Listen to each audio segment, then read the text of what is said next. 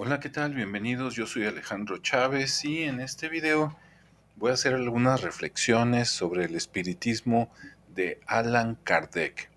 Sí, en el programa, no recuerdo si el anterior o antes de ese, eh, te platiqué que buscando por ahí en Netflix hay una película que se llama Kardec, que es sobre la vida de León Riveil, alias Allan Kardec, quien en 1855 publicó, bueno, por ahí, por esas fechas, 1855, 1857, publicó un libro que se llama eh, El libro de los espíritus, este, que donde relata su experiencia conociendo mediums y sesiones de espiritismo, donde él pues se convence que esto es real y ahí escribe sus experiencias para que la gente común lo entienda.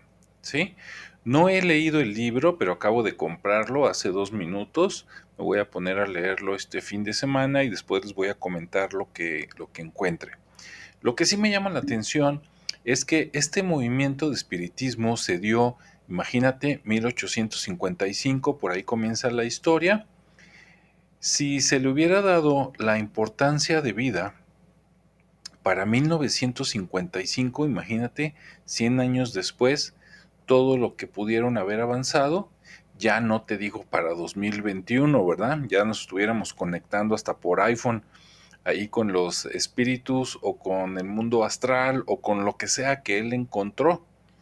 Pero como entre el gobierno en aquel tiempo de Napoleón y la iglesia se encargaron de desprestigiar a este señor y sus seguidores, digamos a su grupo, ya casi los linchaban, pues tuvieron que, eh, pasar como a segundo plano, ¿no? Así como aguantar vara para que no se deshiciera todo, pero sí se desmembró, digamos, el grupo.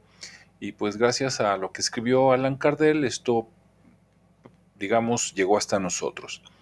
Pero vuelvo a lo mismo, si en lugar de haber sido perseguido por la gente en el poder, se hubiera estudiado eh, eh, basado en sus investigaciones, pero a partir de ahí, pues también echarle más investigación, más ciencia, ¿no? Más dinero en las escuelas de todo el mundo.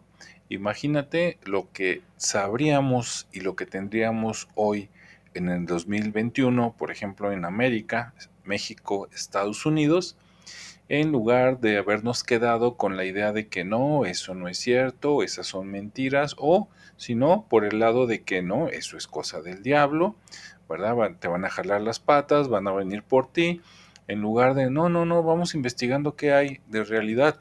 ¿A quién no le gustaría saber qué hay después de la muerte?